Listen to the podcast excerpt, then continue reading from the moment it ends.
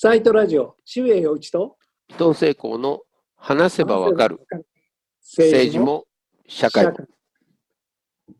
今回はまあやっぱりどうしてもアメリカの大統領選とうん、この後の世界ということをこのサイトラジオでやらなければいけないと思ってですね。そう見通しが僕らからは聞かないからし、ね、う。ん知ってる人に教えてほしいですよね。で、私 BBC を見ていてですね、うん。えー BBC でよく登場する日本の大学の先生のコメンテーターがいて、うあのんその方がすごく明確にうんまあ、BBC も CNN もよく出られている方なんですけれども、コメントなさっていて、ぜひこの人のお話を伺おうと思って、なるほ今日ど。、静岡県立大学の教授の竹下誠二郎さん、お呼びいたしました。はい。で、経営情報情報学部の教授であり、学部長だ、うん偉いんだ、この人。なるほど。じゃあまず経済的にもバッチリ分かってるってことですね。ということで、えーまあ、あのイギリスにも長くいらっしゃって、ヨーロッパの情報よく分かっていらっしゃるので、ねまあ、当然 BBC で日本語で喋ってるわけじゃなく英語でベラベラ喋ってらっしゃったんで、まあ、そうして意味でも国際的な視点をしっかり持たれている方なんで、うん。お話を伺いたいと思います。はい。さて、武さん、今回、このアメリカの大統領選、えーまあ、いまだに幾ばくか流動的な要素がありますけれども、まあ、お聞きしたいことが山のようにあってですうね、ん。はいざっくりですね、今回の大統領選、どのように捉えていらっしゃいますか？アメリカの分断が深まった選挙ですね。うんそれが非常にもう明白に出てると。しかも本当クリアに出ましたね。うんアメリカの東部、中西部、西部が、えーまあ、あのバイデンさん。えーそれ以外の地域がえートランプさん。で、その投票したあの内訳も見てますので、やはり非常にアメリカの分断というものが非常に明確化していると思いますね。いわゆる、まあ、あの都心部でない、えー人たち。州の中見てもそうですよね。最後のペンシルベニア州なんてもう本当に明白だったんですけども、うん大都市圏っていうのはみんなその民主党、もしくはそのバイデンさんに入れてるんですけども、都市部以外の連中っていうのはもう皆さんにトランプに入れてるというケースですね。うんで、確かにあのバイデン氏はあー7600万票って非常にすごい票を得てるんですけども、うんトランプも得てるんですよ。うんはい、ものすごい数得てるわけですね。やはりそれだけ、まあ、あの彼をサポート、もしくは彼ではなくても共和党のサポート、もしくはあ反民主党的な考え方を持っている方がたくさんいるということですね。うんもう本当にあの数字の上でも明白に、まあ、世の中にさらしたという感じですね。うんあの事前に、要するに投票、うんいろいろ報道されてたじゃないですか。であの、事前投票をするのに、8時間も10時間も並ぶっていうニュースを見て、まあ、例えば日本であれが起きるかっていうと、絶対起きないと思うんですよね。ですね。でうんあの寒空、お前はじゃあ、この日本の社会がどうなるかと思って、お前8時間なのかって、俺は絶対並ばねえなと思うんですけれども、やっぱりあれ、並んだっていうことは、やっぱりアメリカの人たちは民主主義を信じているんだって、自分の一票は何が何でも投票しなくちゃいけないんだっていう、その危機感の反映だっていうふうにあれを見ていて、で単純に僕は頭が簡素にできているから、あこれはバイデン圧勝するんだあみんな必死なんだみたいな、っていうすごく単純な発想だったら、トランプは7100万票取っちゃって、これは、そんな単純な話じゃないんだなという、あれはトランプに投票したい人もたくさん並んでいたんだっていう、その現実にちょっとびっくりしちゃったんですけれども、まあ、ただあの、事前投票はまさにおっしゃったようにですね、あのバイデン氏に圧倒的に有利な状況になってますので、うんまさにおっしゃったように、その民主主義に対する危機感ですね。あのはいよくあのバイデン陣営が使ってたのが、結局、これはバイデンとトランプじゃないと。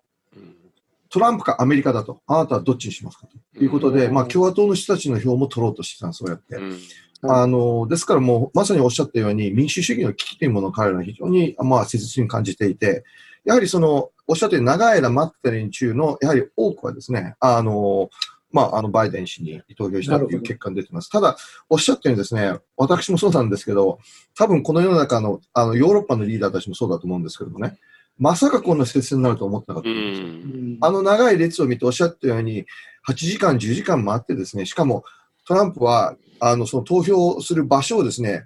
わざと減らしましたよね。うんそれも何時間もかけてわざわざ行って投票してるんですよ。だから、まあ、これはもう圧倒的な勝利かなと思いきや、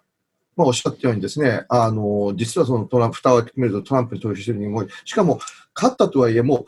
51%対49%、こういうのも接戦した州がものすごく多いわけですね。はいだから、まあ、まさにあの、私はこれはもうただ単にその地域ももちろんあるんですけども、その州の中部、内での、その都心部と、その、お非都心部ですね。ここの差のですね、やはりあの、格差というものがやはり非常にアメリカの場合出てきてますので、うんこの格差社会の、まあ、現れでもあるわけですね。フラストレーションの現れでもあると。うんただ私、ここですごく皮肉だと思うのは、皮肉だと思うのは、トランプ氏の政策はまさにそういう人にとってマイナスな政策なわけですよ。ちょ長期的に見ると。なるほど。だけど、それに全く彼らは気づいてないわけですね。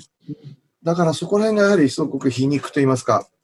まあ、悲しい状況かなというふうに私感じましたけどね。あのうちの会社の、まあ、特派員がニューヨークとロサンゼルスにいるわけです。で、はい彼らの話をなんかずっと聞いていると、もうどう考えてもこれはバイデンだなという。で、予想通りニューヨークとカリフォルニアは圧倒的に民主党、バイデンだったわけですよね。で、4年前僕思ったんですけれども、要するにトランプが勝った時に、まあ、相当票数では負けて、結局今回と同じような得票数比率だったんですけれども、まあ、トランプが勝った時に、いろんな新聞読むと、あ4年後は絶対ないんだ。それはなぜかっていうと、まず白人の比率が下がる。そして、えーヒスパニックの人口が上がる。そして、まあ、その若い世代が台頭する。もう人口構造的に、あるいは社会構造的に都市化が進むし、多民族化が進むわけだから、その物事の論理的な帰結として、その共和党は、このアメリカ社会から必要になくなるし、トランプ的なものは必要なくなる。なるほど、4年後は圧勝なんだと、バカだから思ってたわけですよ。いやいやいや、でも、あの、ずそんなことはみんなそう思ってたと思います。全然違うんだよ。社会構造の変化はどうなったのよ。民族構成の変化はどうなったのよ、みたいな。あの共和党共和党のキャンペーンも結構うまいことやってるところがあるんですよね、おっしゃるように。特にヒスパニックスを取り入れどうやって取り入れるかということで、もう事前からもうあもう彼らはバイデンに流れるということをある程度予想してたんですけども、ここは外せない、例えばフロリダ、うんはいあそこはもう徹底的にか、例えばラテン系のお票をトランプ得てるわけですね。うんで、それは何をしたかっていうと、あそこのラテン系っていうのは、例えばキューバからの移民が多いわけですよ。うんで、そこで民主党のいわゆる社会、なんて言うんでしょう、主義的な考え方に回帰していいのかっていうふうなアプローチなんですよ。それはもうキューバから来た連中にとってはもう恐怖以外の何者でもない。なるほど。で、あの、過度な、えー保守性、こういうものに対する、やっぱりアメリカは憧れてみんな来てるし、アメリカは自由の国だと、いう、まあもちろん彼らのそのスローガンですよね。うんそれに非常に反するものになってしまうと。アメリカじゃなくなってしまうんじゃないかと。でそういうふうな、まあ、論理展開をしているわけですね。で、これは結構やはり有効的だったと思います。で、やはりあの、あの、覚えてらっしゃると思うんですけども、まあ、結局バイデン氏がですね、民主党の候補になったんですけども、その前にバーニー・サンダースがああはい。出てましたよね。うんはい一時期彼が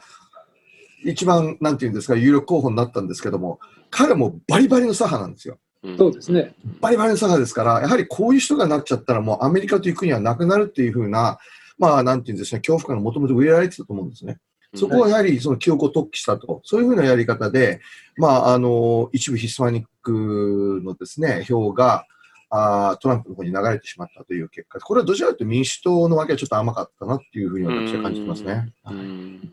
だから僕は思ったんですけれども、まあ、その都市化が進む、要するに資本主義国家としての、そのなんか、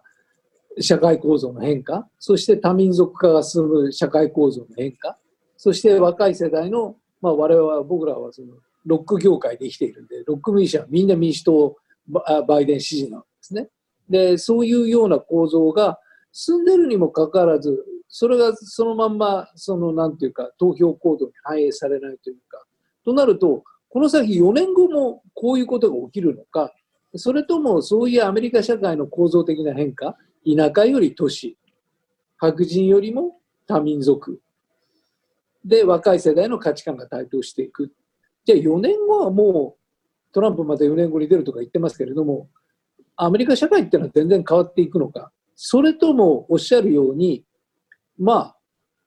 格差社会がすごく広がってるわけですよね。そうすると、その格差において社会の二分化というのが、この拮抗したまま、ひょっとすると逆に言えば、この格差が広がっていくと、要するに負け組がもし増えていくとするならば、そうすると、いわゆる、そのなんか、リベラリズムっていうのがどんどんどんどん有効性を失っていって、それよりももっとエモーショナルな、トランプ的な、とにかくふざけんじゃねえみたいな、そういうものが台頭していくのか。なんかアメリカの社会って一体どうなってるんだっていうのがよく見えないんですけど、その辺はどうお考えですか？あのまさにこの投票には出ましたけども、どんどんどんどん二分化しているのは事実ですね。もう、あの先ほど申し上げましたけども、東部、中西部、西部、はっきり言っちゃって、もぶっちゃけさにしちゃいますと、うん、教育に行き届いているレベルのところですよ。今言ったところ、うん、アメリカの主要のトップクラスの大学あるの、今言った3つの地域ですよね。もちろん、まあ、テキサス大学とか北カロライナ、リサーチトライアングルありますけどね。うん、一般的な、そのいわゆる大学でとかですね、そういう連中が多いのが今言った地域なんですね。それが都心部に多いと。そういう連中っていうのは、例えば政策というものを見るわけですよ。で、まさにおっしゃったように、そのイモーションじゃなくて、政策を見るわけですね。で、あと国際関係を見ると。で、ここがですね、やはりあのすごくキーだと思うんですよ。日本ってすごくそういう面じゃトランプ寄りなんですよ。うん、主要国の中で一番トランプ寄りの国なんです、これ。うん、数字でそのピューリサーチに出てるんですけどね、もうはっきり出ますよ。日本で、えー、そのトランプをサポートする人たちっていうのはですね、なんと25%見えるんですね。ヨーロッパなんて10%以下ですよ。で、で、トランプをもう NG だと、ダメだとしてる人たちっていうのは、例えば西洋諸国、フランスとか、えーえー、お友達のイギリスでさえ、8割、9割なんですね。で、日本はそこまで行ってないと。で、なぜかっていうと、まあ、日本人特有のですね、いわゆるその、あまり悪口を言わない、象徴的なね、あの、そういうふうな国民性もあるのかもしれないけど、トランプのその行為っていうのは日本のメディア見てると全然報道してないんですよ。ヨーロッパバンバンやってますよ。で、例えば、これご存知かもしれないんですけども、で彼がどういうことを言って、どういうことをやってるかと。で、これ3つあるんですけども、あの、よく言うのが、能力のない人間。トランプは明らかに能力ない人間ですよね。いや、じゃあ、例えばですね、うん、あの今度のコロナウイルスもそうですけども、うん、消毒剤を注射しようって言ったんです、彼は。はい。ね、で、えー、風車がね、がん。を招くって言ってるわけですよ。はい、で台風があったら、その台風の目に原爆を落とそうって言ってるわけです。よ。で、F35 のジェットありますよね。あれ、レーダーから見えない、あのいわゆるまあ、ステルス的なものなんですけども、うん、彼は本当に見えなくなると思ってるんですよ。レーダーからて。やばいっすね。で、本当にこれやばいと思ったのが、あの、独立戦争の話になった時にね、で、彼が言ったのは、いや、我々の陸軍はね、えー、飛行場をうまく占領して、1700年代の戦争に飛行場なんてあるわけないじゃないですか。で、なんかね、えっ、ー、とね、Battle Fort McHenry っていうところが出てきたんですけどね、あれは1812年の米英戦争なんですよ。独立戦争じゃないんです。だから、それぐらいもう彼はもうその知識とか、いわゆる知見っていうものはもう全くない人間だっていうのも、自分でも毎日露見してるんです彼はね。でそこでまず、まあ一つの罰ですよ。だけども、そういう大統領いました。ブッシュの子供のね、ブッシュもそうですよ。ブッシュジュニアもそうですよ。そういうとこありましたよ。だけど彼の場合は、サポートが良かったわけですよね。サポートスタッフが。彼自身が能力なくても、周りの人間がサポートして結構一流人間いた。でもトランプの周りじゃ何ですか？あれネポティズムじゃないですか。うん、自分の娘とか義理の息子とで固めて、イエスマンだけで固めて、うん、今見てもあのポンペイアもそうだし、えっ、ー、と、ミッチ・マッカーノあの上上院議員の議長ですよね、もうそうですし、うん、もう結局イエスマンで全部固めて、つい先週ですか？あのえっ、ー、と、FBI の長官じゃないや、ポンペオじゃなくて。いや、だけど辞めさせましたよね。うん、ポンペオはね、もう盟友ですよ、彼のね、あの、お友達ですよ。あの、で、あと、ウィリアム・バーもそうですよね、司法長官もそうですよね。はいはい、そういうイエスマンでね、固めて、で、彼らっていうのは、だからイエスマンで固めるイコール中立的な中、なんていうんですかね、客観的な意見で言えない連中ですよ。で、そういう連中で固めてると。で、あともう一つの要因っていうのは、やっぱりあの政治家としての意思ですね。いわゆる世界を良くしよう、国を良くしよう、ね、そういうふうな考え方を持っている人間があったら、まあ、あとの2つがダメでも、まあ、なんとかなることもありますよ。だけど、トランプの場合、私利私欲しかなんでもない。私、いつもこれ申し上げてるんですけども、トランプが何が決定的に違うかっていうと、彼はね、いつも America First って言ってましたよ。うん。America First でもいいですよ、それは。私、日本人だから Japan First って言いますから。だけども、彼は America First じゃなくて America Only、Trump Only なんですよね。うんでそういうふうな意図でやってると、だから3つペケなんですね。でそんな大統領っていうのはもう 本当に珍しいと思うんですうん。客観的に見て。だからそれを見て、やはりヨーロッパの連中っていうのはもうどんどんどんどん遠ざかってると。でも日本っていうのはあまりそこら辺はちゃんと報道してないから、皆さん、いや、彼まだできるんじゃないかというようなことですね。すみません、ちょっとご質問の方に直接答えてないかもしれないんですけども、いいい。あの、アメリカの知識層ってのはこういうことをもう痛烈に感じてるわけですよ。恥だと思ってるわけです。私も彼ら言いますよ。恥だと思ってると。だから当然ながら変えなきゃいけないと。で、そういう人たちっていうのは、教養、教育レベルが高い連中、もしくはちゃんと、まあ、聞く耳を持ってる連中っていうのは、その政策とか見るわけです。国際関係を見るわけです。でもトランプのサポーターは違いますよね。集会見てわかるでしょ。ね。で、トランプの、例えば彼のあの演説ですね、トランプラリーで。うんどういうこと言って、どういう内容で、彼らどういうところで拍手してるか見たら、うんはっきり言いますけども、ね、お里が知れるわけですよ。ね。だからもう、なんていうんですかね、そういう意味じゃもう、本当に二分しちゃってんで、これちょっと悲しい話なんですけど、やっぱりその、はっきておっしゃ、負け組っておっしゃいましたけどね、それ非常にいい例えだと思うんですよ。で、トランプの集まりってはっきり言って負け組ですよ、彼は。だから、Make America Great Again。まあ、もう一回とか言ってるわけですよね。で、やっぱ彼らの、なんていうんですかね、もう、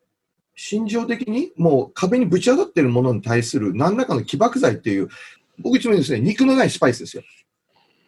をトランプは与えてるわけですね。あで、何らかのその希望っていうものをやっぱ与えるわけですよ。その言葉尻で。彼、彼のサポーターは政策のこと言ってももう分かんないし。で、だからまあトランプはもうあんだけもう数えきれないの嘘をね、ずっと言い続けても、サポーターたちはサポートすると。まあこれはもう、もう、回帰させがたい、もうその分裂に近いところあると思うんですね。ああのイギリスのブレクシットに似てますよ。イギリスのブレクシットにすごく似てますよ。あ。そういう意味じゃ。であるとするならば、例えばブレグジットにしてもそうだし、はいそのトランプの7100万票っていう圧倒的な得票数にしてもそうだし、で結局それは何をもたらしている、それは何によってもたらされてるかっていうと、あのご指摘のように、要するに格差社会であると。でその格差社会っていう構造がどんどん進んでいくっていうのはもうことの必然で、要するにこの今の資本主義社会が何がしかのそのなんかハンドルのなんか操作そのものを変えない限りこのまま格差が広がっていってそれこそ勝ち組と負け組にどんどん分かれていく。で残念ながらこの格差がどちらに進んでいくかっていうと負け組が増えていくっていう形でで勝ち組の富がどんどん増えていく。となるとトランプ支持層がどんどん増えていく。ブレグジット支持層がどんどん増えていく。その、っていう、すごく暗いシナリオしか見えてこないんですけど、そうなんですか？いや、その可能性は高いと思いますね。あの、それはなぜかと言いますと、あの、まあ、ナショナリスティックな国家主義的な動きっていうのはアメリカだけじゃなくて、今世界各国で起きてますね。ハンガリーもそうですし、あのブレックスも見方によってはそうですよ。ね。だけども、それを助長してしまうのがこのコロナウイルスですよね。うん。あの、いわゆるその移民に対する、まあ、外部の人間に対する、もうその、おあの拒絶反応ですよね。うんで。そういうものをどんどんどんどん増やしてしまう。で、もちろん景気も悪くなりますから、不満っていうのはどんどんあの溜まるとで。そういうリーダーたちっていうのはトランプも含めてですけど、外部に責任を負わす。これも典型的なパターンですよ、昔からのね。そうですね。で、これはもう絶対彼らが使う手段だってもう目に見えてるわけですよね。うん、で、あの非常にタイミングの悪いことに、まさにそのおこのコロナウイルスで国家主義的な動きの中で一番幅利かしてるのは中国ですよ。うん。で、今中国っていうのはご存知のようにアメリカとのいわゆるヘゲモニーですね、の争い。で、最初は貿易だったけども、通信と場合によって金融にも今、あの飛び火しつつありますよね。うんだから当然のことながら、そのこのグローバリゼーションっていうものはもう確実に僕はもうちょっと後退してしまうと思うんですよ。長期的に見たら後退なんて絶対しないと思うけども、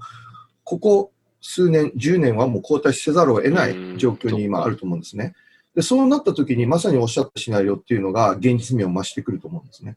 ただ、あの、まあ、アメリカの場合、この市場主義を過度に導入しすぎてこんな格差が出てしまったので、で、それによって、まあ、非常に不幸な人が多い。例えば、まあ、保険なんか一番いい例ですよね。うんアメリカっていうのは、まあ、えー、7、8%にしか保険入ってないって言うけど、実質本当に保険入ってるのがに20%近くいるわけですよ。本当にケアできてない連中っていうのは。でそういうようなものがある程度、まあ、市場主義の行き過ぎたところをある程度是正してですね、やっぱりこの世界の方がいいやっていうふうになれば、僕は、あのー説得できると思うんですけどもう、んただ、おっしゃるようにタイミング今ちょっと悪いですよね。うんちょうどコロナウイルスが起きて、ちょうど中国との覇権争いをしていると。うんまあそういう時にですね、その一番のドライバーですよ。あの、えっと、例えば世界の貧困率っていうのはもうものすごい減りましたよね。ここに過去20年間で。うん減ったんですね。もう劇的に減ってるわけです。で今までの歴史の中でもこんな減った、あの、お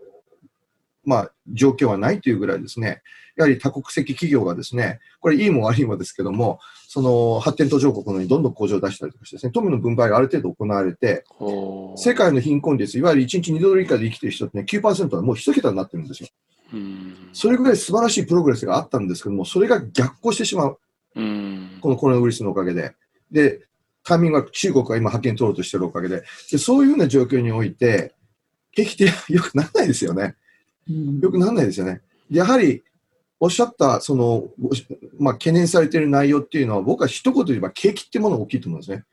うん景気良ければ大統領選勝てるじゃないですか、大概。うん今回コロナウイルスでこけたけど、トランプだってね。だけども、過去の例、アメリカの大統領選見てると、景気がいいと必ずほぼ間違いなく再選されますよ。そうですね、そうですね。だけど今回、この4年後で、じゃあこれは変わってるか、一番の経済のドライバーであるグローバリゼーションというものが後退している状況、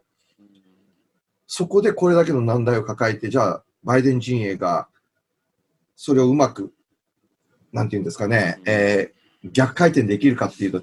相当難しい内容かなと思いますね。か困難なんですね。はい、で今回、まあ、そういういろいろな投票行動の特徴があったんですけれども、一つ、あこういうこともあるんだっていうのは、そのいわゆるラストベルトと言われている地域で、割と共和党の支持が高い地域で、前回、そこでこうあのトランプが勝った地域うんというのが、まあ、バイデンが取って、で、民主党、それこそ何十年ぶりに民主党の、えー大統領候補が勝ったみたいな変化が生まれてますよね。で、これは、まあ、前回、それこそ景気のいい言葉でトランプが良くするよって言ったんだけれども、現実にそこで変わらなかった。で、そこでみんな学んだわけですよね。どうもこいつの言ってることは本当じゃねえな。で、トランプについてってもしょうがないという。相変わらず状況は悪いんだけれども、そこの人たちは一旦冷静になったっていう、現実と向き合ったっていう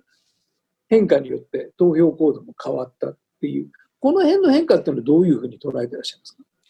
ここ、そういう面では素晴らしいですよね。客観的に、まあ、あの、そういうところも結構僅差でしたけども、ひっくり返ったのは事実ですよね。フリップしたのは事実ですから、うんあミシガン州なんかもそうですよね。で、やはりそういう人たちはもうまさにおっしゃったように、ちょっと待てよと。これおかしいぞと。あともう一つあるのは、うん一番最初におっしゃったことですよ。もう民主党これもう圧勝だからいいよ。俺もう投票しに行かなくていいよって人が2016年たくさんいたんですよ。あー今回は、おい、それはやめようよと。